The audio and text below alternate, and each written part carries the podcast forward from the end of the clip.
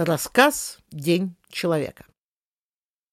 Было время, когда я руководила STEM Экспресс. Мы разъезжали по необъятной стране и давали концерты с огромным успехом. Логично, что у таких звезд появилась звездная же болезнь.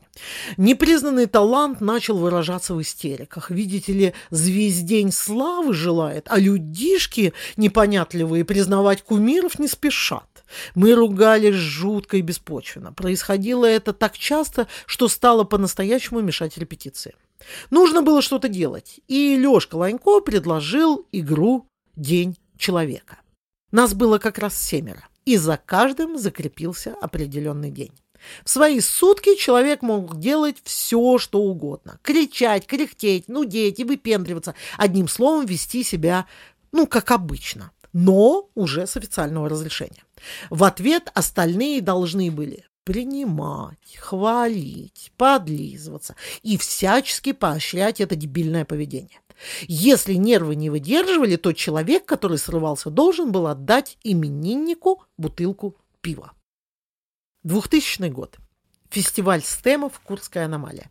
Генеральный прогон. По календарю день Славки Слесаренко, нашего звукача. Нужно отметить, что звукачом он был классным. Пожалуй, лучше только наш Борюсик.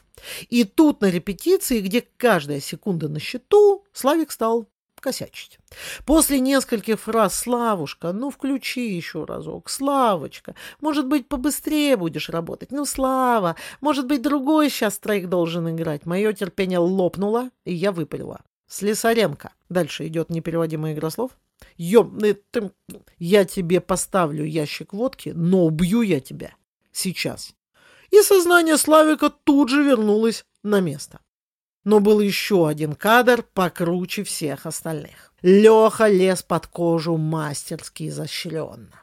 И в свой день он собирал до трех ящиков пива. Принесла ли игра свои плоды? Конечно, ведь прежде чем заорать в голове, начинали судорожно скакать мысли.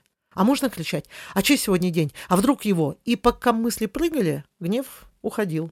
Орать-то уже и не хотелось.